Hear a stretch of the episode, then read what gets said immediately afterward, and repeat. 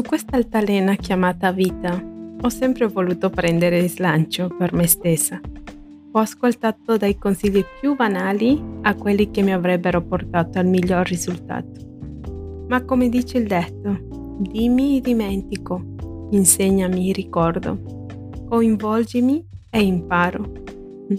Così ho creato Ma risentiamo. Dopo una lunga riflessione sono arrivata alla conclusione che non voglio insegnarti niente, nemmeno convincerti, né che mi creda. Sento e sono convinta che ognuno è un grande maestro delle proprie esperienze su questa altalena e quindi ognuno merita di essere ammirato per quanto abbia già fatto finora.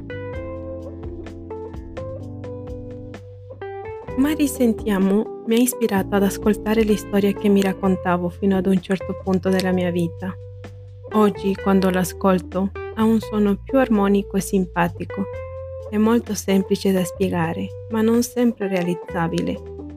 Fare in modo che la mia mente e il mio corpo vadano nella stessa direzione. Come? Prendendo il controllo del mio sistema di attivazione reticolare, è uno dei principali centri di controllo del nostro corpo. Capitolo dopo capitolo scoprirai come questo sia possibile e come attraverso questo sistema tra gli altri la mia storia e la tua storia possa essere veramente indelebile.